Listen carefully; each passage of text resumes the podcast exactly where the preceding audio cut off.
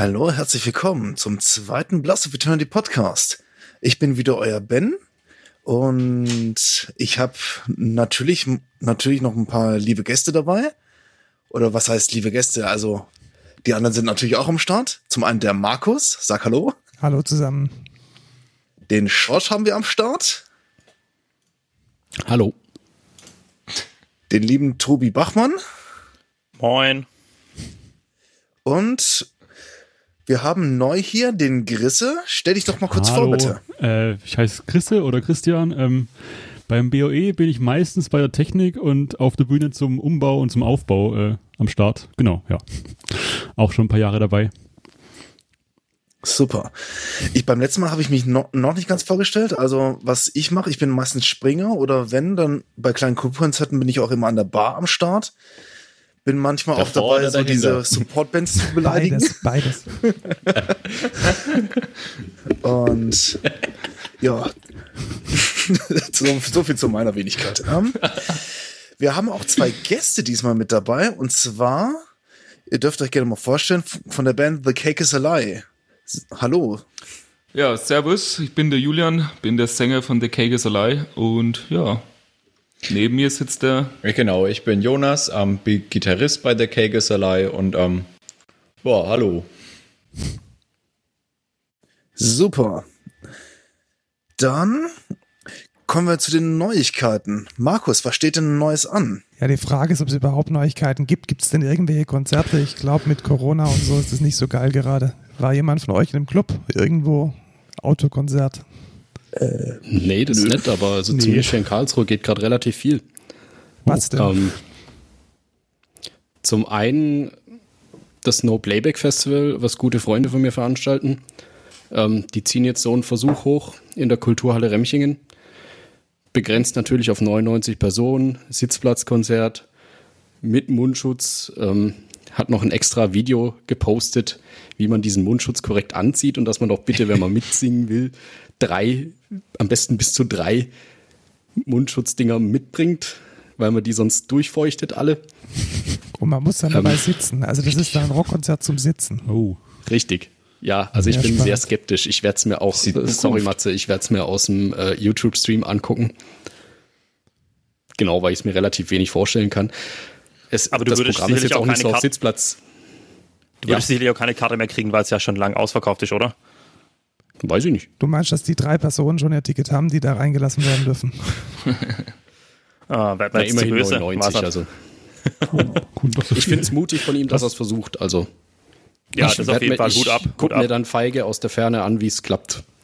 und, wo, ähm, wo, wo liegt denn Remchingen? Wo liegt das denn überhaupt? Keine das Ahnung. Das liegt zwischen Karlsruhe und Pforzheim.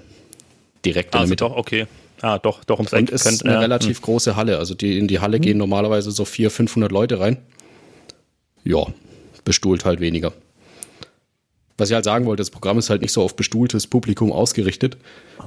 Das macht man hier in Karlsruhe schon besser. Vorm Substage haben sie eine Open-Air-Bühne aufgebaut, wo dann jetzt ab dieser Woche, glaube ich, konstant Programm ist, Programm ist. Die verschiedenen Kulturträger in Karlsruhe ähm, bespielen das so ein bisschen abwechselnd. Jeder macht einen Tag in der Woche. Und da wird halt auch geguckt, dass da ein bisschen mehr auf das Setting Rücksicht genommen wird. Also Live-Bands sind dann meistens so Post-Rock, Instru Instrumentalgeschichten, wo es egal ist, ob man sitzt oder steht. Es werden Stummfilme gezeigt, es wird irgendwie Kabarett gezeigt. Ja. Klingt das ist spannend. so, was ich mitbekommen habe. Hat jemand von euch ähm, diese Wacken-Streaming-Geschichte verfolgt? Also die wollen jetzt ja drei, vier, fünf Bands online übertragen und ist kostenlos weltweit. Mhm. Also ich habe davon gehört, ich weiß aber nicht mehr genau, wer alles dabei ist von den Bands. Heaven Shall Burn muss dabei sein, Genau, Heaven Shall Burn ist dabei. Dann natürlich ja, die, die Wacken-Band schlechthin. Die wurde ja auch von, von, von Wacken gegründet, Beyond the Black. Mag die jemand? Müssen wir das jetzt aussprechen? Schweigen. das Schweigen spricht Bände. Fly Guardian, Heaven Shall Burn, In Extremo, ah. Creator und ähm, Beyond the Black. Also eigentlich ein ganz gutes Line-Up bis jetzt. Ich bin mal gespannt. Mhm. Vor allem bin ich gespannt, wie, wie groß die Produktion wird. Also ob die Bühne groß ist oder ob das eher so eine übertragene Klappshow wird. Was meint ihr? Ja, sie haben ja schon ordentlich Budget immer äh, potenziell ja, in der Hand. Also ja, das weiß, kann schon sein. Weiß ich nicht. Also das Ding ist ja kostenlos und ich glaube, der einzige Partner ist tatsächlich dieses unsägliche Magenta TV äh, von der hm. Telekom. Das hm. heißt auch keine weiteren Sponsoren und so weiter. Nicht, wie in der Bundesliga oder bei der Fußballweltmeisterschaft. Nee, dass du alle Nas lang irgendwie so einen so Schriftzug in die, in die, ins Gesicht geklatscht kriegst. Ja, ich glaube, das ist relativ ja, beschränkt auf die Telekom. Okay. Sie bieten ja, doch bestimmt wieder irgendwelches Merchandising an. Ja, natürlich bieten sie Merchandising das, das, tun sie, das tun sie tatsächlich. Da habe ich mal letztens, da habe ich letztens mal nachgeguckt, weil das irgendwie bei mir aufgeploppt ist. Ich habe ja auf in den Tiefen meines Handys ja diese Wacken-App seit letztem Jahr, weil ich ja da war. Huh. Und die bieten quasi so auf Spendenbasis einmal ein Bändchen an für 4,90 Euro und ein Ticket. Also man kann das für kleines Geld erwerben und das fließt dann quasi in diese Produktion mit rein. Und die haben halt exklu exklusives Merch. Also ist ganz schön, aber man weiß halt nicht, ob man es wirklich braucht. Also man kann auch seine lokalen Veranstalter unterstützen. Zum so, Beispiel. Genau. So ist es recht. Beim Thema Merchandising, Julian Jonas, könnt ihr sicher mitreden. Da verdient man ganz schön, ne? Ja, richtig. Haut richtig rein. Wir haben uns schon überlegt, ob wir die erste EP, die wir jemals aufgenommen haben, ob wir die übrigen CDs nicht in irgendeinem Fluss oder einem Teich versenken, weil sie einfach keiner mehr haben will. Ja, man kann halt CDs nicht anziehen. Ich meine, für den Winter hätten wir wieder einen Eiskratzer, wäre auch ganz äh, gut. Aber für 5 Euro ist halt der Eiskratzer ganz schön teuer. Das Stimmt. Ja, ja und, und so, äh, so eine CD ist auch schnell durchgekratzt, oder? Ja. Das, ist, stimmt. Und dann ist da noch so ein schwarzer Lack drüber und der blättert dann aufs, äh, auf die Scheibe ab. Das ist auch nicht so gut. Also. Mhm. Unsere ersten, unsere ersten T-Shirts, die wir gedruckt haben, die haben wir selber gedruckt. Ähm, mhm. Die wir verkauft haben, die haben wir selber gedruckt. Und ähm, dann äh, wollten wir das fixieren mit einem Föhn und haben dann riesige Brandlöcher in den ersten T-Shirt reingebrannt. War total bescheuert. Hey, das liegt aber auch daran, dass das die erste Tour war, die wir überhaupt gespielt haben. Und das war eine, eine Aktion, dass wir in der Nacht, bevor wir losgefahren sind, noch 80 T-Shirts äh, bedrucken wollten. Und dann war man einfach irgendwann übermüdet. Und dann äh, ist man beim Föhnen irgendwie ein bisschen übers Ziel hinausgeschossen, sage ich mal. Habt ihr dann trotzdem, Leute kaufen if you wanna rock and roll. trotzdem genug ja. T-Shirts verkauft? Ja, die Leute kaufen auch B-Ware. Muss man halt ein bisschen billiger Also, ansehen. wir hatten auch nur B-Ware, muss man ganz ehrlich sagen. ja, früher hat man noch die CDs gebrannt. Heutzutage sind es dann halt die Shirts. Ist richtig. Man muss halt mit der Zeit gehen. trägt man, trägt man heute überhaupt noch Merchandise? Also ich hatte irgendwie so das Gefühl, das war, als ich noch jung und, und, und unvernünftig war, waren Metal-Shirts deutlich mehr verbreitet als heute. Ja, also ich habe letztens, äh, ich hab letztens eine Freundin getroffen und die hat gemeint, Julian, du hast ja irgendwie nur gestreifte T-Shirts an. Dann habe ich gesagt, das stimmt, ja, weil der Rest ist Bandshirts. Und dann äh, habe ich irgendwie gemerkt, dass mein kompletter Schrank fast nur aus Bandshirts besteht. Also ich trage die noch und ist tatsächlich auch meine Lieblingsart und Weise, äh, Bands zu supporten, äh, T-Shirts zu tragen. Was würde passieren, wenn du, äh, wenn, wenn du ein Bandshirt hättest von einer Band, äh, das aber kariert wäre? Gestreift meine ich. Wäre das, das dann wär ein Bandshirt oder? Das wäre das wär der Endgegner sozusagen. ich wüsste nicht, ob ich das anziehen soll. ja, ich glaube, der Trend ist tatsächlich, dass man bio und fair produziert, T-Shirts, die mhm. länger halten und ähm, die nicht nach dem zweiten Waschgang nicht mehr schwarz sind und so. Und dann finde ich, ähm, haben Bandshirts auch eine Zukunft. Aber was ich echt leid bin, sind irgendwie Bandshirts, die dir für ein 20 kaufst die einfach, die einfach miese Qualität sind und so, wo sich auch keine ja. Band Gedanken macht, wo die herkommen und so weiter. Das finde ich immer ein bisschen schade. So, ja. Hm. Ja, sehe ich genauso. Also man kann wirklich ohne Probleme sich so ein Rohling für unter einen Euro besorgen. Das ist dann irgendwie von kleinen Kindern geklöppelt in Marokko, um sie dann irgendwo in Osteuropa für zwei Euro zu bedrucken. Also solche Dienstleister gibt es. Wenn ihr eine Band seid, Finger weg davon. Die Leute, die eure T-Shirts kaufen wollen, die wollen was Nachhaltiges und nicht irgendwie ein Quatsch, der auf Ausbeutung basiert. Also wenn ihr zum Beispiel schicken Merch haben wollt, ähm, kann ich euch nur empfehlen, mal auf ein Konzert von uns zu kommen. Das ist natürlich Bio, Fair Trade und äh, mit unseren Füßen gewaschen, so, nee, also ja. Nein, das ist super zur Handbedruckt, genau. Mund Die Jungs auf der Bühne sind dann auch Bio und Fair Trade, aber dazu ja, später sowieso. mehr. Ich ja, wir, haben extra einen Töpferkurs dafür gemacht, damit wir unsere T-Shirts bedrucken können. Ich trage euer Shirt tatsächlich in der Arbeit, weil es so arty ist, dass man es echt kann. Also das ist nicht so wie so ein oh. Megadeth-Logo, das einfach nur schreit, sondern es ist tatsächlich sehr kunstvoll. Also ich kann euer Merch sehr empfehlen. oh, äh, vielen Dank. Ich trage den auch auf der Arbeit tatsächlich und werde dann immer ausgelacht, dass ich mein eigener Merch auf der Arbeit trage. Also ich trage auch das Merch von meiner Band und da werde ich auch ausgelacht. Ich glaube, das ist so. Das ist also so, solange man es nicht auf der Bühne trägt, das finde ich ein absolutes ja, No-Go. Auf, auf, der Bühne oh, geht ja. echt, echt, echt gar nicht. Also ich habe, glaube ich, also alle T-Shirts, die ich eigentlich so trage, sind eigentlich Merch von meinen Bands. Ich weiß auch nicht so recht. Das äh, scheint mir doch schon was. Kommt mir manchmal ein bisschen komisch vor, aber ich Schrank so, hm, okay, von vielleicht der Band. Liegt daran, Tobi, dass du in 20 Bands spielst. Vielleicht, ja. Vielleicht soll ich mal lieber irgendwas richtig machen. Vielleicht irgendwie mit dem Mikrofon umgehen können. Na, aber jetzt mit 20 Band kein Konzert spielt und mit einer Band keine Konzerte spielt, ist letztendlich ja auch egal, jetzt gerade. Oh. Ja, das stimmt, das hat äh, wenig Unterschied. Leider.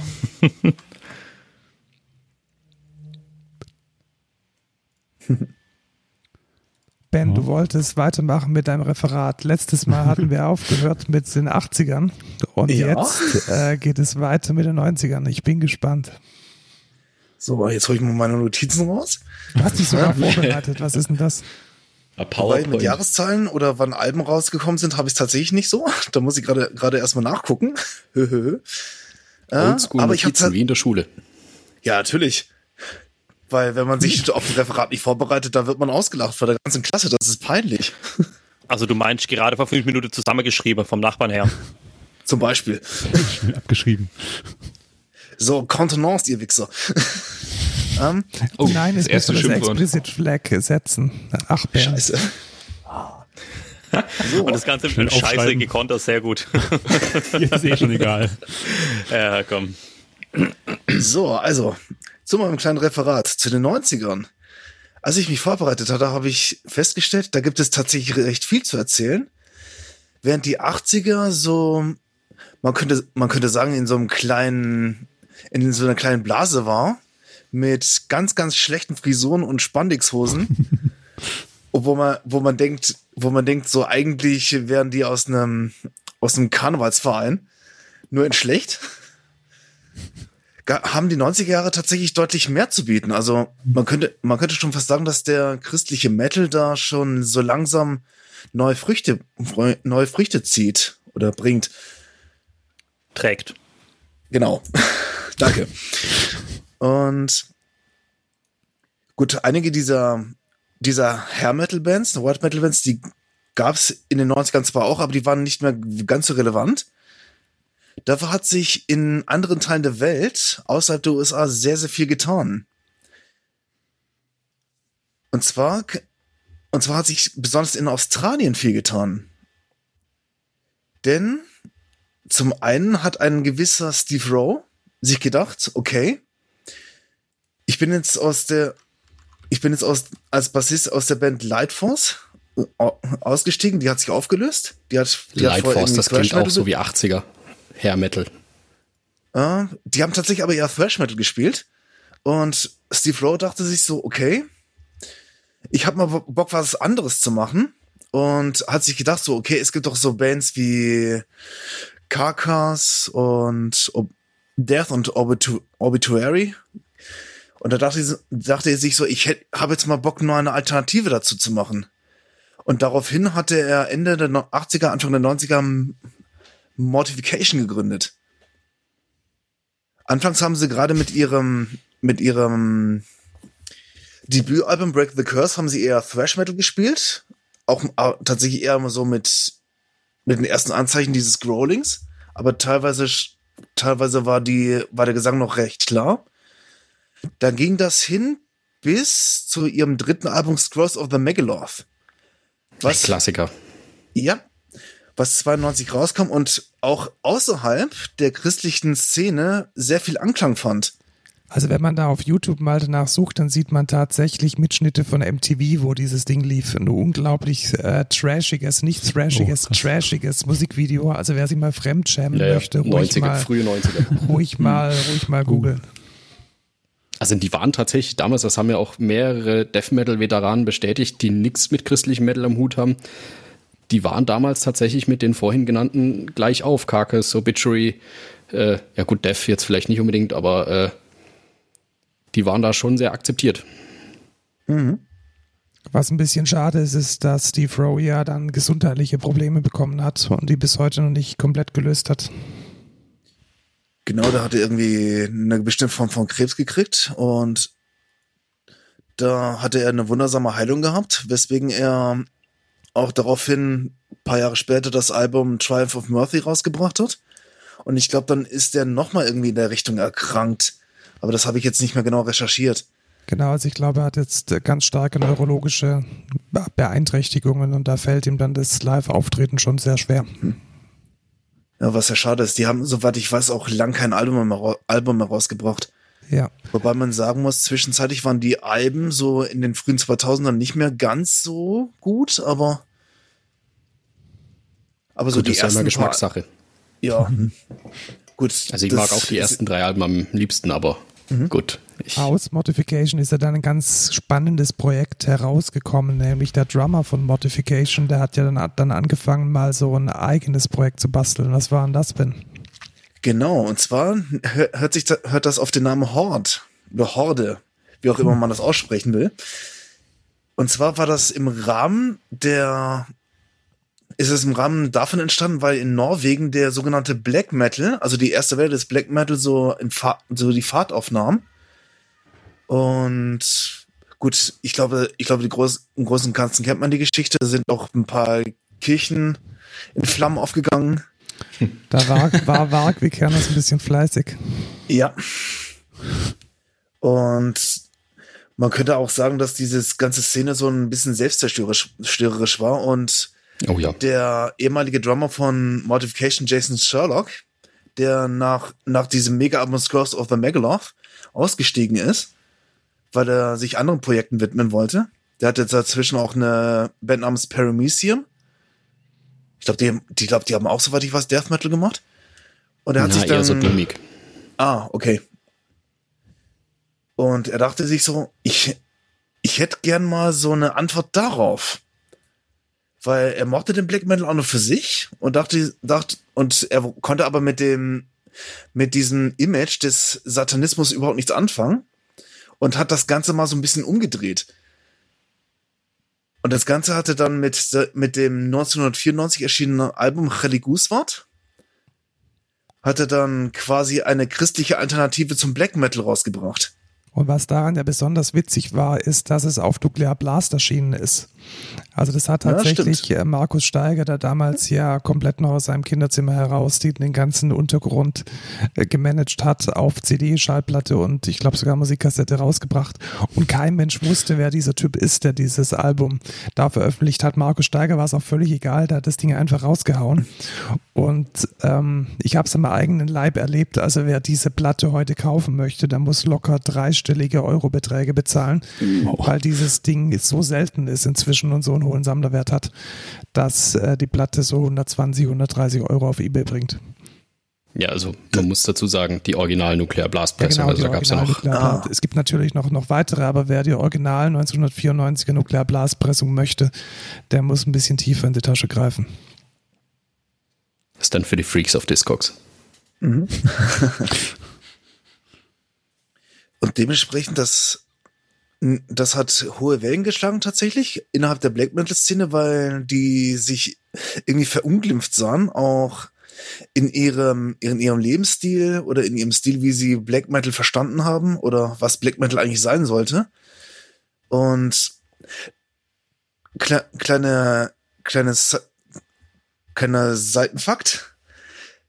Jason Sherlock hat bewusst auf seine auf seine Anonymität bestanden bei diesem Projekt, einfach, weil er was gegen diese Egozentrik oder diesen Egoismus im Black Metal was entgegensetzen wollte. Und zum anderen war es ihm ganz, ganz wichtig, dass durch seine Musik, gerade durch dieses Album, Gott, der Herr, verherrlicht wird. Deswegen wird er auf dem Album nur als Anonymous Und er hat er tatsächlich ist er quasi- alle, alle Instrumente selbst eingespielt, also Gesang, Drums, Bass, äh, E-Gitarre. Und naja, wenn wir mal ein bisschen ehrlich sind, die, die Texte sind schon ziemlich kitschig. Und also Invert, die Inverted Cross, Crush the Blasphemous kommt äh, Abomination of.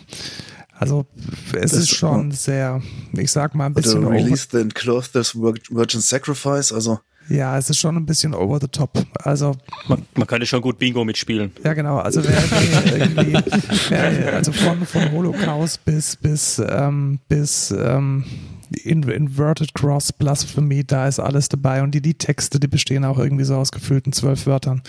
Also wer so ein richtig klassisches Black Metal Album oder in dem Fall ein Black Metal Album hören möchte, der sollte mal auf äh, Spotify reinhören. Ich glaube, wir packen den Link auch in die Shownotes. Das ist schon ein wegweisendes Album. Das sollte man mal gehört haben. Ja, macht durchaus Fall. aber auch sehr viel Spaß, es zu hören.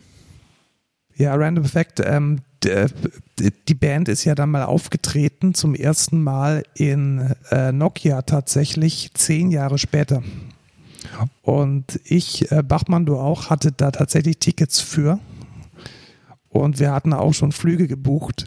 Und dann ist ein Vulkan ausgebrochen und dieser Vulkan ist Eyjafjallajökull und hat dafür gesorgt, dass die ganzen Flüge von und nach Skandinavien abgesagt wurden. Und Oh ich nein. als kleiner Metaller musste dann zu Hause bleiben und konnte nicht das erste Konzert von Horde mir anschauen.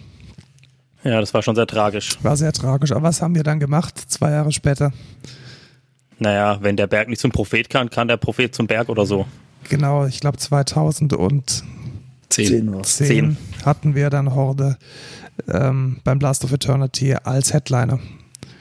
Und da Jason Sherlock ja nicht alle Instrumente gleichzeitig live spielen kann, gibt es eine Session-Musiker-Kombo, die äh, von der Statur und von, von der Spieltechnik verblüffende Ähnlichkeit mit Rottner hat. Ein Schelm, wer sich dabei etwas Böses denkt.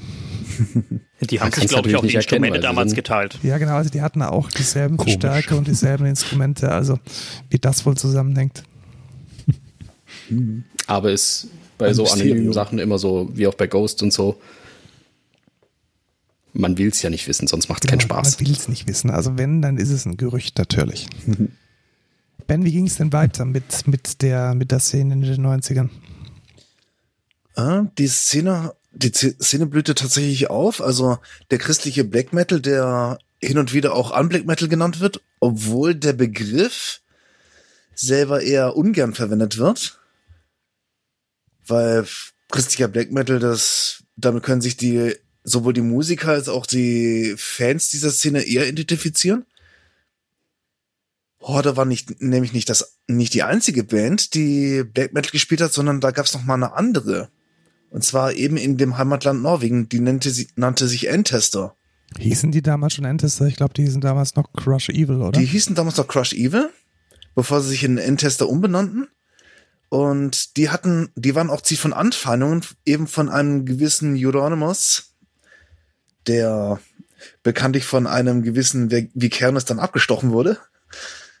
Und der, der, der me- meinte, er, er würde dem christlichen Black Metal ein Ende setzen. Also frei ausgedrückt. Und besonders lustig ist, bezieh beziehungsweise besonders interessant ist, dass diese Drohung tatsächlich im äh, True Norwegian Black Metal Bildband, also wenn man sich den shoppen möchte von Weiß, hinten mit drin ist. Also da sind ein paar Faximile von diesen Original-Fanzines der 90ern mit drin. Und diese besagte Stelle ist da tatsächlich mit abgedruckt. Also wer Ja, da mal. und was war Jahre später? Ja. Äh, Hellhammer, der damalige Mayhem-Drummer, hat das älteste Album äh, The Forsaken eingetrommelt. Ja, genau, das ist ein genau. sehr, sehr gutes Album. Sehr zu empfehlen, aber ich glaube, das war 2000er, das war nicht. Ja, das war dann 2003. später. Das Ja, ist jetzt schon 2000. Sidefact vorgegriffen. Ja. Darüber rede ich beim nächsten Mal noch ein bisschen ausführlicher. Aber um nochmal auf die Anfangstage von Endtester zu kommen, also die hatten tatsächlich auch keinen so leichten Stand, weil die haben ihr allererstes Album, es müsste 96 rausgekommen sein, Return of the Black Death, über ein Label namens Cacophonus rausgebracht. Und das war eher dafür bekannt, eher eher christenfeindlich oder satanische Bands aufzunehmen. Wisst ihr, wer da die wichtigsten, die wichtigsten Band waren auf diesem Label? Erzähl. raus. Das war tatsächlich Cradle of Filth und äh, Dimo Borgia. Also beide hatten da ihre ersten Alben drauf veröffentlicht. Also ich glaube sogar, dass Burning Palace noch unter Cacophonus veröffentlicht wurde. Ich müsste nochmal nachschauen. Ich bin mir eigentlich ziemlich sicher. Ja, aber zwischen Entester und Cacophonus, das ist ja damals auch, Ist ein das bisschen war ja eskaliert. auch nicht die glücklichste Liaison. Ja, Ja. Das ist, ist ja einige Scheiße gelaufen. das hing, hing damit zusammen. Also das Label, wo- bei meinen Recherchen habe ich herausgefunden, dass das Label erstmal gar nicht wusste, dass das Christen sind. Und die haben sich, ich, ich habe die Originalpressung tatsächlich von Cacophonus noch, noch bekommen. Und da wurde Entester damit beworben mit, im Sinne von mit Sorrow Metal. Was dementsprechend recht passend ist, weil die, weil das Album ist recht schwermütig. Es, es behandelt eher so die Suche nach Gott und so die eigenen Fragen, die man sich stellt. Ein gutes Beispiel ist zum Beispiel das Lied Sovereign Fortress. Also es wirkt alles sehr schwermütig. Der Gesang ist auch eher so, so tief, auch nicht so runtersandig rechtstend, so wie bei anderen Vertretern. Und dementsprechend, meiner Meinung nach, ist es ein Album, was man auch unbedingt haben sollte, neben Forsaken. Und als Cacophonus das rausgekriegt hat, so Moment, das sind ja Christen, haben sie äh, komplett, die, komplett die Unterstützung verweigert und haben sie auch nicht ausgezahlt. Womit die Band dann mit finanziellen Engpässen zu kämpfen hatte. Ich glaube, mit Live-Auftritten lief da auch nicht so wirklich was. Also die sind von dem, von dem, von dem Label richtig angegangen worden. Also Ja, also das da Label hat ja auch wieder- spontan noch die Texte geschwärzt und so. Also Genau, und auch da ist wieder tatsächlich ein Sammlerstück rausgekommen. Also wer diese Cacophonus-Platte hat, der kriegt die auf die Skox auch locker für einen dreistelligen Betrag weg. Und sie ist tatsächlich sehr schwer zu kriegen. Es gibt eine, eine ein Reissue von, ich glaube, von Endtime. Von The Return of the Black Death, aber die ist optisch ein bisschen anders. Also die Originalplatte nach wie vor ein Sammlerstück, wer sie hat, schätzen und ins Regal stellen. Bei mir liegt sie gut im Regal. Ich habe sie sogar sogar für einen relativ kleinen Preis irgendwie, glaube ich, auf Amazon bekommen. Also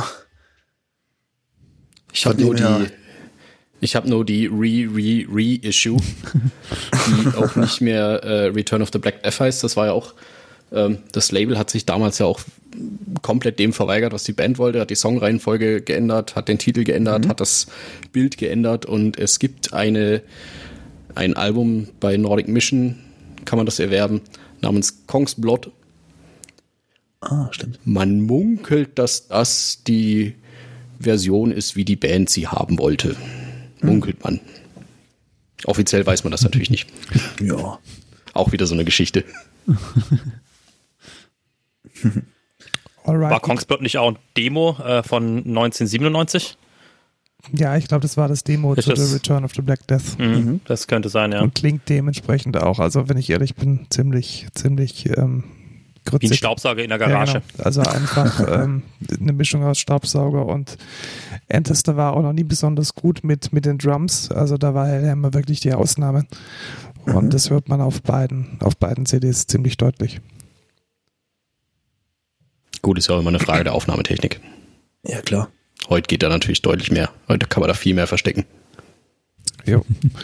Ja, hätte man das nur damals bei dem äh, letzten Album vom Antester auch so gemacht. Das ist Viel echt, mehr. echt mies Aber geworden. ja, andere Geschichte. Andere Geschichte. Kommen wir vielleicht in den 2000ern dazu. Ben, wie, wie ging es denn dann weiter? Ähm, da habe ich je- jetzt in, den- gerade in den 90ern habe ich noch, noch zwei gute Beispiele. Und zwar möchte ich auch einmal so kurz auf Savior Maschine ähm, zu sprechen kommen. Die haben nämlich dem christlichen Metal auch sehr weitergeholfen, wobei ich, wobei ich jetzt nicht genau weiß, ob die auch wirklich als Christ, christliche Band irgendwie wahrgenommen wurden. Jedenfalls war, war das eine Band, die hat sehr, sehr schnell Erfolge, Erfol Erfolge gefeiern, feiern dürfen, besonders durch ihre, ihre Live-Shows. Bei dem Stil bin ich mir nicht so ganz sicher. Ja, ich glaube, das Markus, ist. so- hast du da irgendeine Idee, wo man die unterschieben könnte? Ganz schwierig. Also ich glaube, dass man Xavier Machine nicht stilistisch einordnen kann, dass man nicht mal sagen kann, ob es tatsächlich Metal ist. Das hat ganz viel von dem Erfolg ausgemacht, weil die Zielgruppe eben so besonders breit wurde dadurch. Also irgendwie eine Mischung aus Post-Rock, Rock, Metal, vielleicht auch ein bisschen klassische Musik. Also man konnte sich da aus vielen verschiedenen Richtungen nähern und die sehr, sehr, sehr hochwertigen Releases auf Massacre Records zusammen mit MCM. Mhm. Das waren schon, ähm, denke ich, die Höhepunkte der, der christlichen Metal-Szene des letzten Jahrhunderts. Also das kann man, denke ich, zweifelsohne so sagen. Ist ein bisschen schade, was aus der Band jetzt geworden ist. Aber die Releases aus den 90ern sind echt ähm, legendär. Sie selber bezeichnen sich, äh, soweit ich das weiß, als Epic Progressive Metal. Also schon auch sehr passt. schwammig. Ja. Also die Progressivität hört man sehr deutlich. Also vor allem in, den, in der Legend-Trilogie, da ist sehr, sehr, sehr experimentell der Sound geschliffen und geshaped. Ja. Mhm. Da muss man sich erstmal reinhören. Aber es lohnt sich auf jeden Fall. Also sehr, sehr schöne CD, CDs. Ja. Dementsprechend, mir haben sie auch kom komplett gefallen. Ich habe die während einem Auftritt, wir hatten, wir hatten die ja mal, mal auch hier in Heilbronn für, für Akustikshows, die wirklich sehenswert waren. Und dementsprechend konnte ich mir die komplette Diskografie auf dem USB-Stick holen. Also, es lohnt sich wirklich. Und mhm. vor allem muss man ein bisschen Zeit mitbringen. Also ich glaube, jede, jede CD dieser Trilogie nutzt tatsächlich die komplette Zeit, die auf so eine CD passt, aus. Also deutlich mhm. über eine Stunde. Ich glaube sogar eine Stunde 15 Minuten. Ähm, sehr, sehr, sehr interessante Musik. Hast du jetzt noch eine Band aus den 90ern oder werden wir uns dann bei der nächsten Episode den äh, 2000er wenden, Ben? Mhm.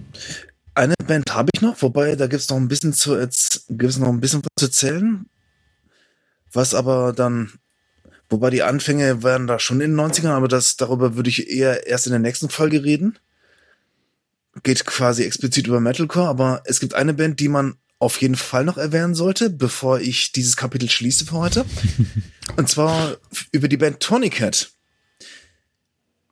Die darf, die darf man und sollte man auch erwähnen, was christliche Metal angeht, weil die auch sehr vielschichtig sind. Die haben anfangs auch mit Thrash Metal angefangen und ging, ging auch langsam eher ins Progressive.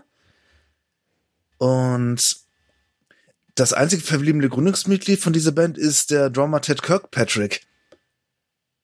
Und gerade so die ersten beiden Alben, Stop the Bleeding und Psychosurgery, kann man sich auf jeden Fall geben, wenn man Thrash Metal mag. Und die haben, sind teilweise, haben die auch auf MTV Airplay gekriegt. Und das, zwar liegt das besonders an dem, an dem Lied Ark of Suffering. In dem, in dem Lied geht es quasi darum, wie die Menschheit mit Tieren umgeht. Und in dem Video werden, werden dementsprechend auch Szenen gezeigt über Tierquälerei. Und am Ende des Videos gibt's noch mal so ein kleines Interview mit der Band, wo Ted Kirkpatrick erzählt, was die Aussage für über über von diesem Lied ist. Und insgesamt ging es der Band auch darum, eine Aussage zu treffen und die Leute zum Nachdenken zu bringen. Sowas haben die damals auf MTV noch gesendet. Heute ja. ist doch bestimmt irgendwie viel zu, oh, polarisierend sind wir nicht. Wann ich meine, abgesehen auf MTV überhaupt noch Musik? Also ich das letzte hm, Mal hm, reingeschaut habe, ging es um, ging's um 16-Jährige, die schwanger sind und um irgendwelche Menschen, die sich die Arschbacken zutackern. Gibt es MTV überhaupt noch? Ich glaube, als Man muss dafür bezahlen, ja. ja. Bezahlen, genau. das ist ein Pay-TV-Sender geworden. Das heißt, man kann sich jetzt schwangere 16-Jährige äh, bezahlt anschauen. Wunderbar. Kennt ihr die Sender noch Next auf MTV? Next mhm. ist es das, wo man, wo man dann äh, so Dates bekommen hat und die dann immer nexten konnte. Ja, ja, genau, wo so ein Bus ankam mit lauter Leuten, entweder halt männlich oder weiblich, ja, und man dann ja, Next sagen konnte, und dann kam die nächste aus dem Bus. Ja, das ist meine MTV-Erinnerung. Sehr gut. So ein bisschen, ah. bisschen wie Tinder, nur aufwendiger. Ja, ein bisschen teurer. Fernsehen. Stimmt. Ja, da wünsche ich mir die Zeiten dabei, als Viva la BM noch lief. Also MTV war MTV 2 war tatsächlich mein Beginn für den, für den Metal. Da hatte Markus Kafka, ähm, mhm. Münchner mhm. Musikjournalist, eine, eine Metal-Show und hat da immer schön, schön die, die Thrash und Power Metal Bands der, der 90er dann in seinem Programm. Das war schon ganz gut. Mhm. Aber ich, ich dachte, du magst kein Power Metal damals, also als ich noch nicht unvernünftig war, habe ich tatsächlich auch Rhapsody und Hammerfall gehört. Gut. Ja, und jetzt, äh, jetzt bist du so vernünftig, dass du nur noch Sabaton hörst. Ja, oh, da fragt man sich, geht es wirklich noch tiefer? Gut, äh, ich glaube, wir müssen das Thema abschließen. Danke, Ben. Sehr gerne. Nächstes Mal geht es dann weiter mit den 2000ern. Da gibt es auch viel zu erzählen, aber die, die das nächste Mal dann. Und äh, wir kommen jetzt zu unseren Gästen die gerade Weißweinscholle trinken. Schmeckt die Weißweinscholle? Nee. Nicht. Oh, ich finde es echt ganz gut. Oh. Also zu trocken oder zu süß? Was, was ist das Problem? Das Problem ist, dass wir normalerweise keine Weinscholle trinken, deswegen keine Ahnung haben, wie die zu schmecken hat. Ach so. Aber wir haben gedacht, wenn es jetzt schon so einen Pod Podcast hier gibt, dann, äh, dann müssen wir auch irgendwie sowas trinken. Vielleicht macht man das ja so, ich weiß nicht. Ja, also wir kommen ja tatsächlich alle aus einer Weinregion und ah, ja, sind, sind, sind, große Freunde des Rieslings. Ich hoffe, ihr habt äh, einen nicht trockenen Riesling. Ja, einen trockenen Ich kann Riesling. der mal vorlesen. Ja. Äh, da steht drauf Pinot Grigio delle ja, Venezia. Nee, nee, nee, Venezia. schon, schon falsch. Schon falsch. Ja. Nichts Regionales. Nichts genau. Regionales. Ja, ja, halt der, der zweitbilligste von der Norma. Ah, das schön. ist so unsere Idee. Immer beim das Konzept. Das Gut, Konzept, also wenn, ja, genau. Wenn ihr nicht Wein trinkt, dann macht ihr Musik. Was für Musik macht ihr denn? Wie kann man die denn beschreiben, so vom Genre her? Also wir würden uns ja gerne selber als Melodic Hardcore beschreiben. Das wäre so unser Traum. Und wie beschreiben euch die Leute, die euch buchen? Das ist unterschiedlich tatsächlich. Also wir kriegen oft Rückmeldungen, dass es ziemlich schwierig ist, irgendwie uns einen, einen kompletten oder einem sehr spezifischen Genre zuzuordnen. Mhm. Weil einfach einige Elemente jetzt zum Beispiel nicht aus Melodic Hardcore kommen. Also tatsächlich, was wir in letzter Zeit öfters hören, ist, dass wir aus Melodic Black Metal kommen. Oder dass sich's oh. anhört wie Melodic Black Metal. Aber hören selber tatsächlich gar nicht so viel Black Metal und vor allem auch nicht Melodic Black Metal. Deswegen nehmen wir das an und freuen uns, dass Leute sich Gedanken machen was, was und, beim, äh, beim Melodic Black Metal ja so lustig ist, ist, dass dieses Genre jetzt von hinten wieder aufgeholt wird von den ganzen Post-Rockern und äh, Hardcorern. Also das ist gerade eine sehr spannende Entwicklung. Also ich glaube, da seid ihr tatsächlich auch, unfreiwilligerweise ein Teil davon. Das ist tatsächlich lustig, weil unser Schlagzeuger das tatsächlich so feiert. Also ähm, ich weiß nicht, ähm, ich, ich, sorry, ich kenne mich echt überhaupt nicht aus, aber der feiert zum Beispiel Der Weg einer Freiheit. Kennt ja, ihr das? sehr gute Band. Ja, oh ja. richtig sehr gut. Sowas Band. zum Beispiel. Das mhm. findet er richtig gut und ähm, das ist auch der, der bei uns alle Songs schreibt, weil er am musikalischsten ist und es ist uns wichtig, dass es aus einer Feder kommt, weil das dann äh, runter ist und wir dann quasi sozusagen in einem zweiten Schritt dann nochmal über die Songs gehen und dann gucken, wie können wir das adaptieren, was ist The Cake is a Lie und was nicht. Mhm. Ähm, und gerade im Moment schrabbelt er ziemlich viel auf seiner Gitarre rum. Ähm, und ähm, wir merken so, ja, ähm, da sind auch äh, Black Metal-Anteile drin, die vielleicht auch gerade noch nicht so zu uns passen. Mal gucken, wohin es geht. Also gegen Black Metal habe ich nichts, aber jetzt lasst uns doch mal einen Song von ja. euch reinhören. Was wünscht ihr euch denn? Ihr dürft euch jetzt von eurer Diskografie einen Song wünschen, den wir dann für die Hörer hier an dieser Stelle einfügen werden. Ja, wir, wir, empfehlen natürlich das ganze Album. Ähm, das ist jetzt, glaube ich, ein bisschen zu viel. Aber ich glaube, um mal so einen guten, äh, einen guten Einblick so zu bekommen, so was wir für Musik machen, wäre, glaube ich, der, der dritte Titel ganz gut, der heißt Exposure. Und dazu haben wir auch ein Video gemacht, oder? Ja, genau. Genau, da sieht man uns, äh, ist ein Zusammenschnitt von unterschiedlichen Konzerten. Also wer der Bock drauf hat, kann nach dem Podcast sich das gerne mal auf YouTube anhören. Ja, schön. Dann packen wir dazu den Link in die Show Notes und jetzt erstmal viel Spaß mit Exposure.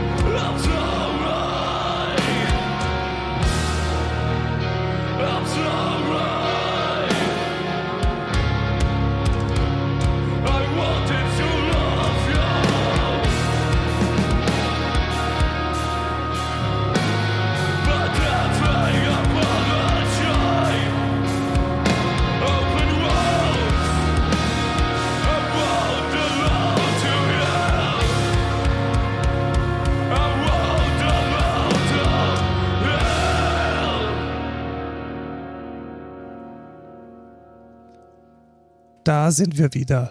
Schorsch, du hast ähm, Fragen vorbereitet für die, für die Kuchen. Ich bin mal gespannt. Ähm, ja, Fragen, die die Band vermutlich nicht mag. Du meinst so Fragen wie, was hat der Titel der Band zu bedeuten und wie habt ihr euch kennengelernt? So Dinge, die man schon tausendmal erzählt hat. Ja, genau. Ach, schön. Und, Aber und ich warum meine, gibt es, Leute, warum gibt es, gibt es noch im Merch-Sortiment keine Portal Guns? Nee, ich meine ganz ehrlich, bei so einem Namen da äh, muss ich einfach nachfragen. Wie kommt ihr auf den Namen der Cake is Alive? Seid ihr so Half-Life-Zocker oder liegt da was Tieferes drin, weil ja dieses Konstrukt mit äh, The Cake is Alive ähm, ja auch so ein bisschen so macht dir keine Hoffnung, wirst eh nur verarscht ist oder woher kommt das? Oder war Ich das einfach glaube, nur ein es ist- Saufname? Ich glaube, es ist so ein bisschen keins von beiden. Voll ins Ähm, Schwarze also, getroffen. Also ja, genau. Also ganz einfach und ganz kurz könnte man sagen, ähm, wir haben eine Band gegründet und wir haben einen Namen gebraucht. So, das ist die Geschichte in kurz. Ähm, das mit Portal, das haben wir dann ähm, ganz schnell erfahren, dass das, ähm, dass das zentral in diesem Spiel ist. Wir sind aber eigentlich überhaupt gar keine Portal-Zocker. Wir haben nur gemerkt, oh, äh, wir werden immer wieder auf Portal angesprochen und wenn man das dann mal googelt, dann merkt man auch, oh ja, das hat was mit unserem Namen irgendwie zu tun, aber ähm, das Bild an sich finden wir eigentlich gar nicht so schlecht und zwar ähm, sich zu fragen, ob das, was wir alles für Wahrheit annehmen oder das, was, was wir so wahrnehmen in der Welt, ob das wirklich die Wirklichkeit ist, ob das richtig ist oder ob das am Ende nicht doch nur ein Kuchen ist, der uns versprochen wird und der aber nicht eingehalten werden kann. Genau. Sehr schön. Also habe ich es doch so ein bisschen zumindest getroffen. Ah, ja, sehr kann man gut. sich jetzt schön reden, Josh. Das ist unsere Lieblingsfrage immer. Es gibt dazu auch was auf äh, Know Your Meme über The Cake is a Lie, habe ich vorhin rausgefunden. Aber sie nehmen auch Bezug auf Portal. Okay. Ja, das haben wir gelöscht, was Bezug Ah, auf uns ach so. nimmt. Ja. Also okay. Ich dachte, wir können jetzt anfangen, das umzudeuten. Ah, ja. Euch da ein bisschen supporten, aber gut, dann halt nicht. ähm, ihr seid eine recht ungewöhnliche Band. War so mein Okay. Eindruck. Ihr habt ja, ihr habt bei uns ein sehr schönes Konzert gespielt. Zusammen mit Shark Das, Tank. das ist ungewöhnlich. Nein. Du meinst, dass, Nein. dass normalerweise die Leute keine schönen Konzerte bei uns spielen, Josh? Muss du ich weißt darauf schon, jetzt Du antworten? weißt schon, dass ich auch schon Konzerte gespielt habe.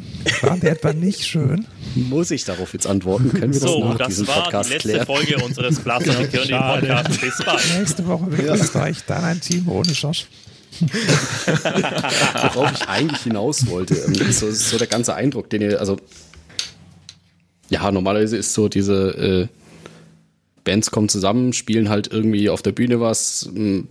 Wenn man Glück hat, machen sie sich ein bisschen Gedanken, wie sie von der Bühne runterwirken. Das ist bei euch ja komplett anders. Also ihr seid da bei uns angefahren kommen, ihr habt alles dabei, ihr habt Technik dabei, ihr habt Licht dabei. Ihr spielt jeden Scheißgig gefühlt. Egal ob zwei Leute kommen oder 200. Und aber aus Überzeugung. Wie, wie kommt es dazu? Wie kam das dazu? Wie habt ihr euch gefunden da? Also ich glaube, die erste Frage, warum wir, warum wir Technik dabei haben oder warum wir äh, noch Zeug dabei haben, was andere Bands vielleicht nicht dabei haben, hängt, glaube ich, wirklich daran, dass wir jeden Scheißgig spielen. Das ist, äh, wir haben äh, unzählige Konzerte gehabt, wo wir einfach das Gefühl hatten, oh, wir hätten vielleicht noch einen Verstärker oder wir hätten vielleicht noch ein eigenes Mikro mitbringen sollen, damit das Konzert in irgendeiner Form auch stattfinden kann. Egal, ob das in Deutschland, in Osteuropa oder sonst wo ist. Wir sind einfach gerne auf alles vorbereitet. Deswegen haben wir so viel dabei. Und ich glaube, das liegt auch ein bisschen daran, dass ähm, also in unserer Band hat jeder so ein bisschen seine Aufgabe. Ich habe es vorhin schon gesagt, unser Schlagzeuger, der macht so ein bisschen Songwriting mit dem anderen Gitarristen zusammen. Ähm, ich bin so der Technik-Nerd bei uns. Äh, Julian macht meistens das Booking. Und äh, Julian bookt so, oh geil, lass uns mal nach Serbien fahren.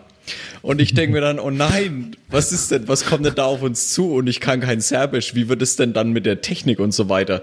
Und dann ist man in Serbien und dann heißt äh, dann gibt's da ganz tolle Menschen, die wirklich lieb sind und sagen, ja, wir freuen uns, dass ihr da seid und so. Ähm, hier ist der Raum, los geht's. Und dann guckst du in den Raum und dann siehst du halt, war okay, die PA, die hat auf jeden Fall zwei Weltkriege schon mal mitgemacht. ähm, ah ja, Mischer gibt's keinen. Okay. Ah, Mikrokabel habt ihr auch keins da. Ja, gut. Hm. Ja, und dann fängt man halt an, irgendwie sein Equipment so langsam und sicher aufzurüsten und sich auf alles vorzubereiten, was es so gibt. Ähm, auch cool ist es, ähm, wenn, äh, wenn der Techniker, ähm, der FOH-Techniker, äh, äh, nicht die Sprache spricht, die du sprechen kannst, dann wird's auch richtig spannend, ihm äh, irgendwie zu erklären, dass wir ein In-Ear-Monitoring-Split machen wollen. Ähm, aber ähm, das sind so die Challenges, die man dann hat auf Tour. Aber ähm, ich glaube, das ist so die Symbiose eben aus den Begabungen, die so und den Aufgaben, die es so in unserer Band gibt. Ging da echt schon mal was schief? Also ihr wart bei uns mit echt viel Licht und so und ich war echt erstaunt, dass das so alles irgendwie am Start war, aber das kann doch nicht Oh immer ja. funktionieren.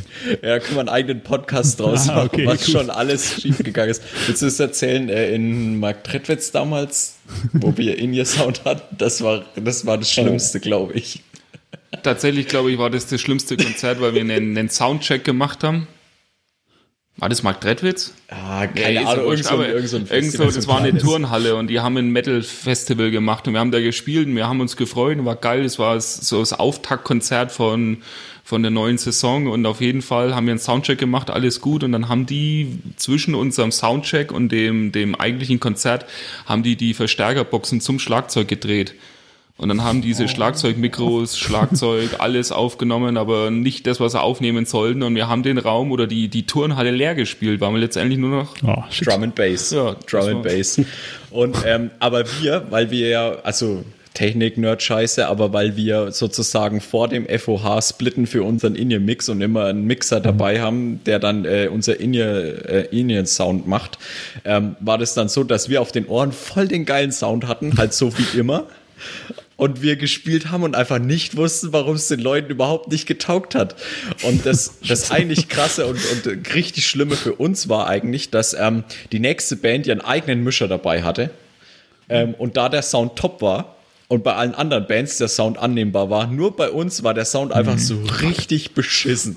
Shit. Und, ähm, aber es war wirklich cool, die waren auch fair, da hat sich der Veranstalter auch entschuldigt und hat dann auch in äh, der, der Facebook-Gruppe dieser Veranstaltung und so weiter nochmal ein Statement abgegeben, dass das ein technischen Fe technischer Fehler war und so und dass es nicht an unserem Soundkonzept oder an unserer Musik lag, dass es so scheiße war und er sich in aller Regel da äh, in aller Form entschuldigen äh, will dafür. Aber es war für uns einfach eine Katastrophe, Ah, genau. ja. Und so die kleinen, die kleinen Lichtsachen und so, die wir haben, ähm, wir haben ja nur so kleines Licht immer dabei. Da werden wir manchmal ausgelacht von großen Technikern dafür, aber für uns ist es irgendwie wichtig, eine Stimmung auf der, ba äh, auf der Bühne zu erzeugen und ähm, da irgendwie, also wir haben es mal in Worte gefasst, so wir möchten ein Gefühl der Betroffenheit erzeugen auf der Bühne und da ist für uns Licht essentiell.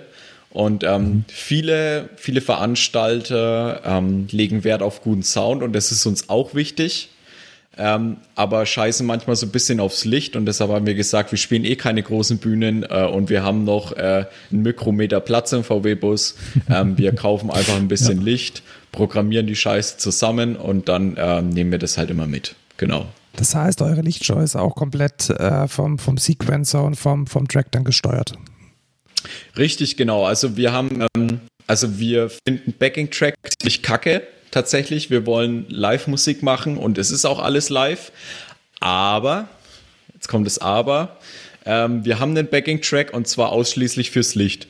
Ähm, und das hat unser Schlagzeuger programmiert, weil wenn man schon mal ein MIDI-Drumset programmiert hat, dann ist so ein bisschen Lichtshow eigentlich auch nicht mehr so. Dann ist halt ist halt keine Bassdrum, sondern halt ein Movie oder so. Und ähm, der hat sich dann immer in sein Zimmer verzogen. Da haben, äh, haben wir das Licht aufgebaut und er hat dann den ganz, also er hat dann immer so einen halben Tag programmiert und hat gesagt, okay, jetzt muss er aufhören, weil sonst kriegt er Epilepsie oder sowas. ähm, genau. Und so ist es entstanden. Ja, nice. Ziemlich spannend. Ich freue mich, freue mich schon auf die Diskussion, Diskussion äh, mit den Leuten vom vorhin schon erwähnten No Playback Festival, ob ihr jetzt eine Band wärt, die jetzt bei seinen Events noch spielen darf oder nicht.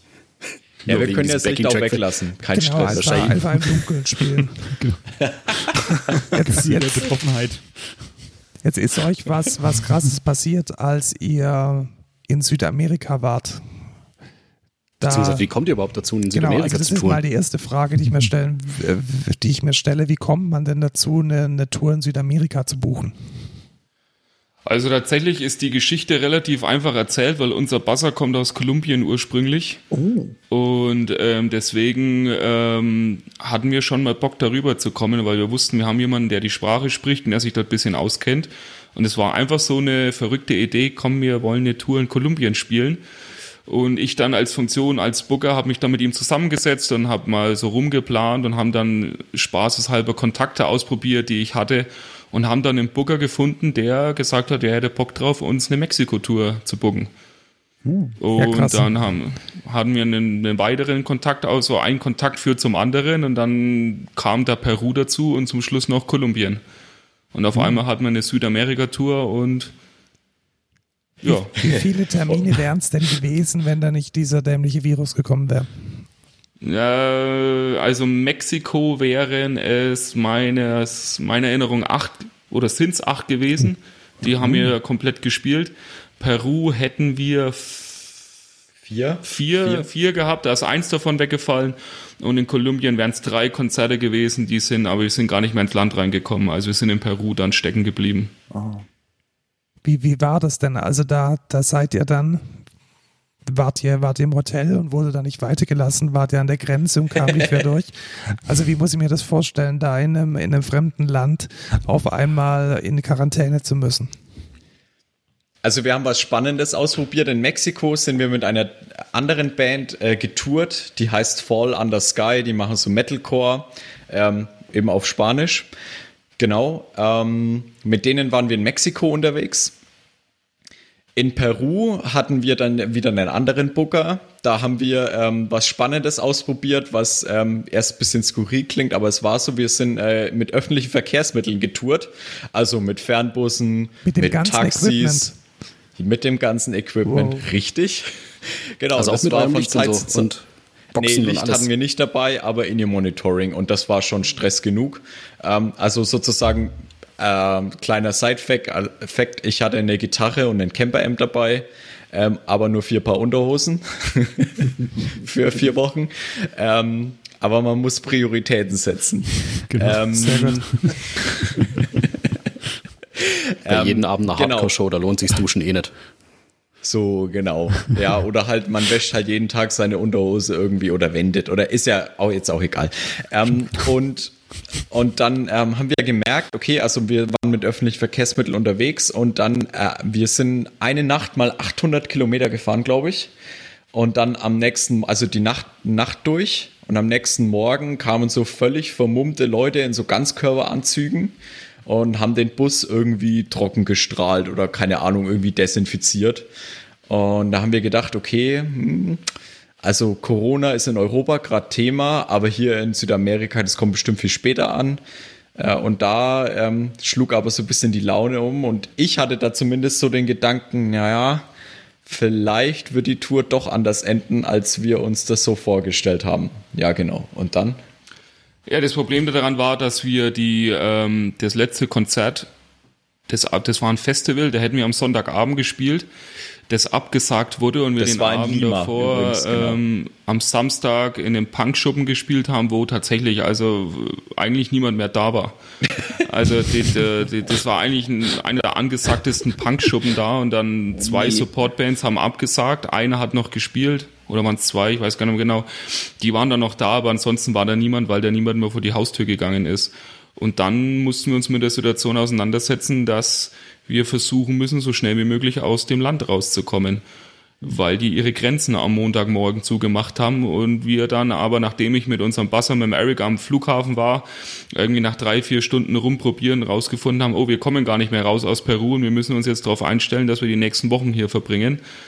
Und ja, und dann sind wir, wir hatten am Anfang ein Hostel in der, ja, in der Mitte von Lima, ein sehr schönes Hostel äh, mit relativ vielen Leuten und waren da die ersten Tage, aber die Situation in der Innenstadt hat sich tatsächlich dann so ja, dramatisiert, dass es schwieriger geworden ist, rauszugehen und einkaufen zu gehen, weil die Polizei da war, die Polizei dich angehalten hat, dich gefragt hat, was du hier machst, die Polizei kein Englisch gesprochen hat, also immer unser Basser dabei sein musste. Und wir dann irgendwann für uns entschlossen haben, okay, hier in der Mitte von Lima wollen wir die nächsten zwei Wochen oder wie lange es halt dauert, nicht verbringen. Und wollten dann mehr ans Meer in den Stadtviertel, wo es ein bisschen ruhiger ist.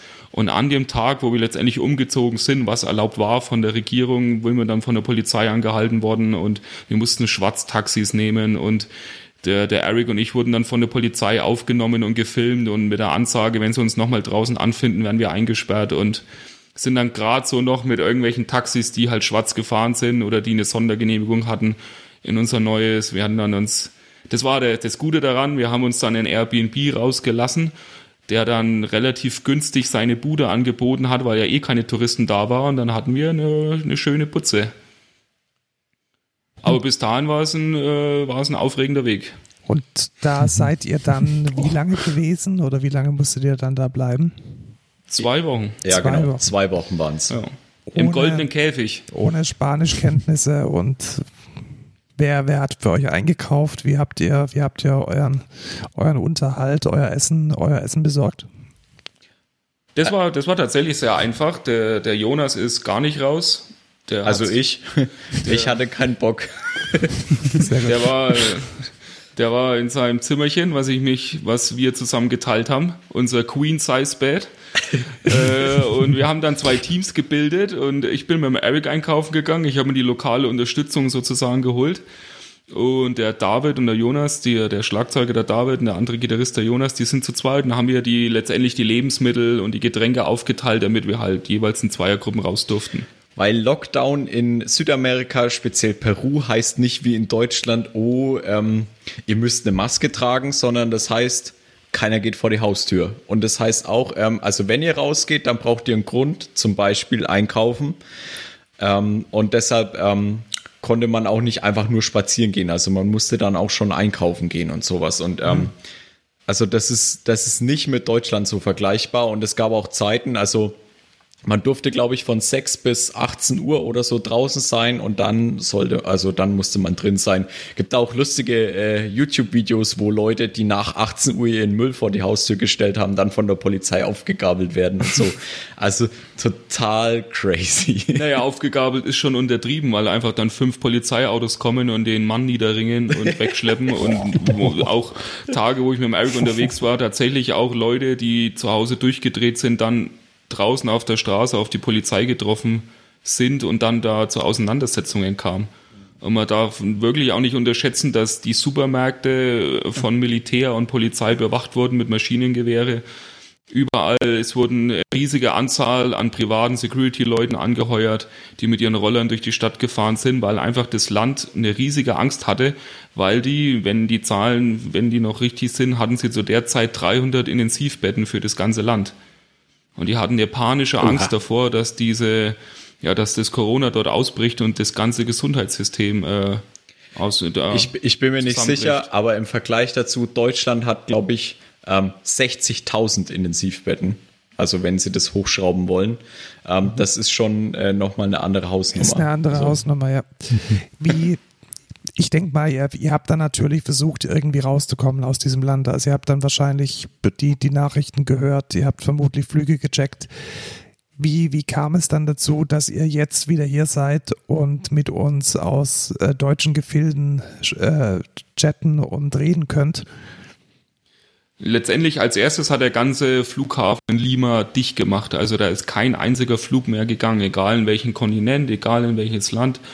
Und letztendlich war die einzige Chance, die sich dann an die, an die deutsche Botschaft zu wenden. Und die haben relativ schnell solche Listen entworfen, wo man sich eintragen konnte, wenn man aus Peru raus möchte. Und da musste man angeben, wo man sich im Land letztendlich befindet. Und wir haben da letztendlich angegeben, dass wir in Lima sind und dass wir in der und der Straße sind. Das Problem war bloß, dass sie anscheinend dieses Programm so schnell programmiert haben, dass das nicht ganz fehlerfrei gelaufen ist. Und auf jeden Fall hat das Programm gedacht, die Straße, in der wir leben, ist, die, die Stadt. Stadt. Und dann war das eine Stadt, die im Norden von Peru ist. Und wir waren auf der völlig falschen Liste und haben vergeblich auf Mails gewartet, äh, wann wir denn rauskommen, weil die einfach dachten, wir sind wo ganz anders, wo wir gar nicht waren, obwohl wir direkt 20 Minuten vom Flughafen entfernt waren. also so circa 800 Kilometer von Lima entfernt. Also Jo, genau. Und ähm, also wir hatten eigentlich eine gute Ausgangsposition. Ähm, das Problem ist, es gibt kein Zugnetz in Peru. Das heißt, man macht alles mit Fernbussen, die natürlich nicht gefahren sind. Das heißt, Leute, die irgendwie im Land waren und nicht in der, in der großen Hauptstadt oder so, die hatten, die waren richtig am Arsch, weil die mussten irgendwie ihren Transport ähm, selbst organisieren. Ähm, und das heißt, also auch wenn wir da jetzt, also wir wurden ja 800 Kilometer weit entfernt von Lima lokalisiert, wäre das ein Riesending für uns gewesen, da irgendwo hinzukommen und so. Das heißt, wir hatten zuerst einen Rückflug, aber den hätten wir nicht wahrnehmen können. Das wäre nicht möglich gewesen, zumal ja in Lima es einfach auch einen großen Flughafen gibt. Genau, und dann haben wir das aber telefonisch geklärt manchmal auf Spanisch mit Eric, manchmal hast du angerufen, Julian, bei der deutschen Botschaft, das ging dann. Ähm, ja, und dann äh, haben wir irgendwann äh, eben diesen einen Rückholflug von der deutschen, äh, von, von der Bundesregierung bekommen. Genau, und dann äh, durften wir heimfliegen. Aber es war ein crazy Szenario. Also letztendlich gab es da ganz viele verrückte Sachen, die irgendwie ineinander gegriffen haben. Wir haben zum Beispiel lange Zeit über die deutsche Hotline oder die, die englische niemanden ranbekommen, weil die völlig völlig überladen waren. Und dann der, der Eric, unser Basser, der, den, der kommt, der ist halb Kolumbianer und dann die andere Hälfte ist, er kommt er von der Insel Aruba und die sprechen da, glaube ich, Pablo Amento heißt, glaube ich, die Sprache. Und die hatten witzigerweise auch eine Hotline in dieser Airline, äh, ja, Telefon, sagen ja. Und, und auf jeden Fall, wenn wir da angerufen haben, sind wir sofort durchgekommen und weil da wahrscheinlich nur fünf Leute am Tag angerufen haben und die waren sogar so weit, dass sie dann wussten, wer wir sind und hi Eric, how you doing, geht's dir gut und wie war gestern und wie war heute Morgen und so und äh, hier, ich, mein Name ist Maria und wenn ihr irgendwas braucht, dann ruft mich an, weil da einfach sonst niemand angerufen hat und die hat uns dann erst so richtig Auskunft geben können, weil du sonst nirgendwo durchgekommen bist. Und dann habt ihr tatsächlich einen, einen Botschaftsflug dann bekommen, also einen, einen Flug von der Bundesregierung. Richtig, da kam die Lufthansa persönlich. Das Beste vom Besten kam in Lima an. Und äh, wir sind dann mit so alten Marine ähm, Bussen. Bussen sind wir da am Militärflughafen gekarrt worden, nachdem wir uns im German Country Club getroffen haben. War auch ganz witzig. Äh, da haben sie es, da kriegst du dann letztendlich, wird kontrolliert, ob du auf dieser Liste stehst, ob du wirklich zurückfliegen darfst oder ob du für einen anderen Flug vorgesehen bist. Und dann sind wir mit diesen Bussen dorthin gekarrt worden und das war tatsächlich für mich so auch das witzigste Erlebnis, weil du dann dich da unter so Zelten äh, gesammelt hast und dann du dein Flugticket bekommen hast, dein Pass kontrolliert wurde und sie dann so Pseudokontrollen durchgeführt haben und die haben zum Beispiel beinhaltet, dass sie einen äh, Sprengstoffhund hatten und einen Drogenhund. Und jeweils diese Hunde mussten an allen Köffern vorbei, über hunderte von Köffern. Und die Hunde, die waren schon so reizüberflutet, dass die rein gar nichts mehr gerochen haben. Und die, die, die Militärleute haben vorher so, so Erfolgsproben versteckt, damit der Hund ein Erfolgserlebnis hat. Und selbst das hat er nicht mehr gerochen, weil er einfach völlig fertig war. Und er nur so alibimäßig noch so durchgeschickt wurde. Er hat auch gar nicht mehr gerochen, der ist einfach nur durchgelaufen und äh, ich hatte zum Beispiel ein Sixer Bier äh, in meinem Handgepäck und das war tatsächlich der angenehmste Flug, den ich den ich bis dato hatte. So. Es war auch so, dass, ähm, also man darf sich das nicht wie am normalen Flughafen vorstellen, sondern die Bundeswehr und äh, dort das Militär haben sozusagen so einen äh, Check-in improvisiert und dann eben war die Geschichte mit den Hunden und so weiter und dann sind wir zum äh, Flugzeug äh, nochmal gechartert worden mit diesen Uraltbussen und dann ähm, ich glaube, um 13 Uhr sollten wir losfliegen, aber der Pilot hat eine Durchsage gemacht, ja, schön, dass ihr an Bord seid und so weiter. Ähm, wir sind jetzt schon alle an Bord, es war, glaube ich, 11 Uhr. Ähm, wir fliegen jetzt einfach los. So, wir wollen hier raus. So, okay, gut, das wäre an, einem, in einem normalen Flug nicht denkbar gewesen. So, okay, wir fliegen jetzt einfach mal los, passt schon so. Hauptsache fort. Und ja, dann genau. seid ihr safe and sound wieder in good old Germany gelandet. Wunderbar. Genau, in Frankfurt und, und dann da. ähm, konnten wir noch mit dem Ticket kostenlos heim dann nach Nürnberg fahren und Eric nach Herrnhut und so und das war ähm, dann wieder auf deutschem Boden für uns schon eine ganz große Erleichterung. Ich glaube, so das erste Bild, was ich gesehen habe, dann in unserer, also wir wohnen in Nürnberg, was ich in Nürnberg so noch vor Augen hatte, das war noch die Zeit, wo Leute Klopapier äh, gehortet mhm. haben. Das war dann so eine Frau, die so einen Riesenpack Klopapier irgendwie nach Hause transportiert hat von einem, äh, von einem Supermarkt heim. Ich habe mir gedacht, okay, krass, äh, dass das hier in Deutschland wirklich so ist abgefahren. So die Prepper und so. Darf ich mal fragen, zwei Wochen in Peru feststecken, habt ihr euch einfach zwei Wochen lang ausgeschlafen oder habt ihr die Zeit irgendwie in Anführungsstrichen sinnvoll genutzt, eine neue Sprache gelernt, neue Songs geschrieben, äh, mit Ach. euch selbst beschäftigt, mit eurem Glauben beschäftigt? Ähm, also ich glaube, da hatte jeder eine andere Strategie. Also ich habe GTA San Andreas auf dem iPhone durchgezockt. Ähm, ich wollte was lesen, aber ich hatte nur ein Buch dabei, das hatte ich fertig gelesen und dann hm, habe ich mir was auf, also wir hatten nur Handys dabei, nichts anderes. Und auf dem Handy was lesen ist echt bescheuert. Also ich habe es auch aufgegeben und dann habe ich GTA San Andreas den ganzen Tag gezockt. Ja. Hattet ihr, hattet ihr Netflix? Ja, auf dem Handy. Und oh, tatsächlich, also ich habe mit, mit dem Jonas, mit dem anderen Gitarristen, wir haben angefangen, äh, Bergdoktor zu schauen. Weiß nicht, ob das oh. bei euch ein Begriff ist.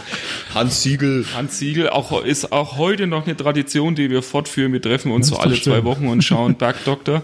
Weil einfach, und das klingt verrückt, aber einfach diese österreichischen Berge zu sehen, hat Glücksgefühle ausgelöst. Mhm. Und dann diese flache Handlung und das war einfach, das war so unser Ausgleich. Und ja, das war so unser Ding. Wir haben versucht, ein bisschen Sport zu machen. Wir hatten so eine Dachterrasse, so ein bisschen äh, Bodyworkout und halt so Alibi-Seilhüpfen. Äh, Einfach, dass du mal in Bewegung kommst. Und letztendlich haben wir richtig deutsch jeden Sonntag gegrillt. So. Sehr schön. Das ist Highlight, Highlight der Woche. Cool.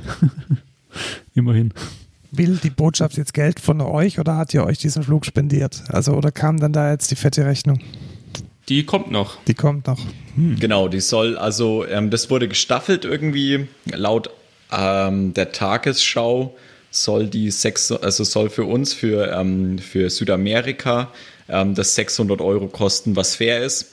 Ein bisschen schade ist aber, dass unsere Fluggesellschaft ähm, äh, für den eigentlichen Flug uns einen Voucher spendiert hat, also eine kolumbianische Fluggesellschaft, ähm, über den Betrag, den wir vorher gezahlt hatten und der ist jetzt ein Jahr gültig. Genau, und jetzt ist die große Frage, was machen wir mit einem ein Jahr gültigen Voucher von einer kolumbianischen Fluggesellschaft, die nicht nach Europa fliegt? Genau. Ja, wie wäre es denn? Äh. Ihr könnt ja innerhalb von Kolumbien damit fliegen. Tatsächlich ist das eine Überlegung, zu sagen, wir konnten ja leider diese Kolumbien-Tour nicht spielen, und ob wir die nicht einfach nachholen. Genau, und das wäre auch, glaube ich, für uns die Band gewesen in Kolumbien, die am besten zu uns gepasst hätte. Das ist, die heißen Vientre, haben total coole Aufnahmen. Ähm, es, äh, die sind eine sau professionelle Band. Das hat uns vom Musikgenre her am meisten getaugt.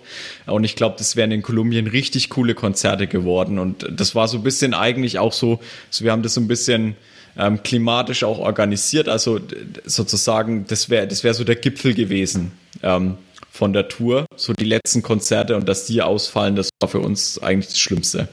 War auch von der Art her, wäre Kolumbien das, das am meisten gewesen, was so diesen DIY ähm, Gedanken entspricht, was wir ja auch in äh, hier in Deutschland machen, äh, weil letztendlich die der Organisator oder der Booker von der Band ähm, oder von der Tour.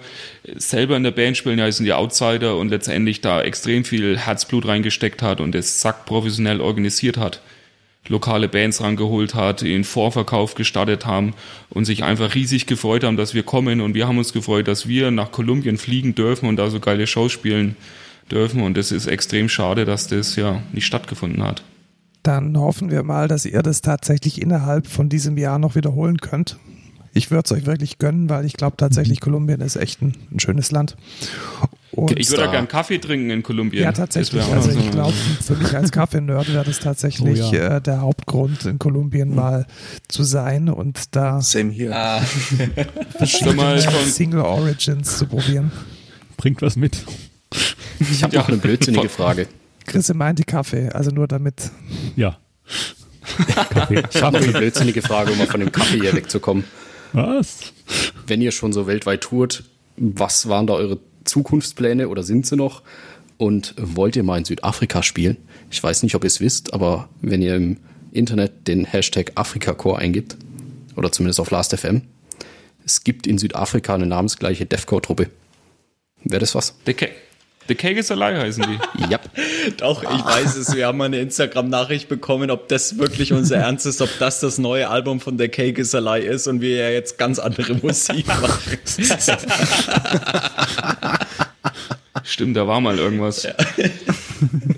Tatsächlich, also das mit der Frage, was unsere Pläne international waren, ist relativ schwierig zu, zu beantworten, weil letztendlich wir eine Tour abbrechen mussten und noch keine Pläne für die Zeit danach hatten. So, also wir hatten so den groben Plan, dass wir gerne neue Musik schreiben möchten und was Neues rausbringen möchten, aber es gibt so verrückte Ideen, aber es ist gerade leider nicht möglich, irgendwas zu planen. Ja. Und ehrlich gesagt, also da, da darf man nicht auf die Tränendrüse drücken, aber wir sind halt jetzt auch einfach richtig blank. Also ähm, hm. diese zweieinhalb oder ja zweieinhalb Wochen mehr in Kolumbien, die haben Geld gekostet und der Rückflug wird Geld kosten und unsere Bandkasse, weil es ja auch keine Konzerte im Moment gibt, ist halt auch einfach ja, kann man schon sagen, deftig im Minus und wir wollen neue Sachen produzieren, aber wir müssen die alte Scheiße erstmal noch abbezahlen. Also das ist halt echt irgendwie krass. Das haben wir uns auch ein bisschen anders vorgestellt, wenn auch gleich das okay ist. Ja, ist halt so.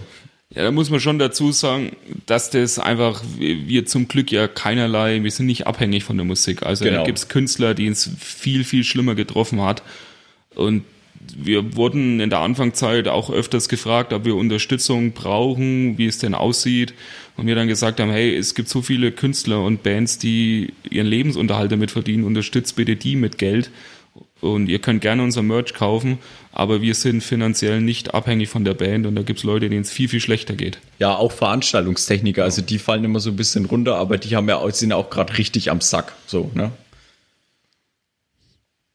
Es, ja, ist, aber, so. es ist aber, genau, also Kisi, du bist also Veranstaltungstechniker, du, du arbeitest aber, aber auch im Theater und hast, ja, hast ja. ein festen, festes ja, Einkommen. Ich kann ja, mich nicht beklagen. genährt. ja, ja. Wenn man Merch von euch kaufen möchte, wo kann man das tun? Ja.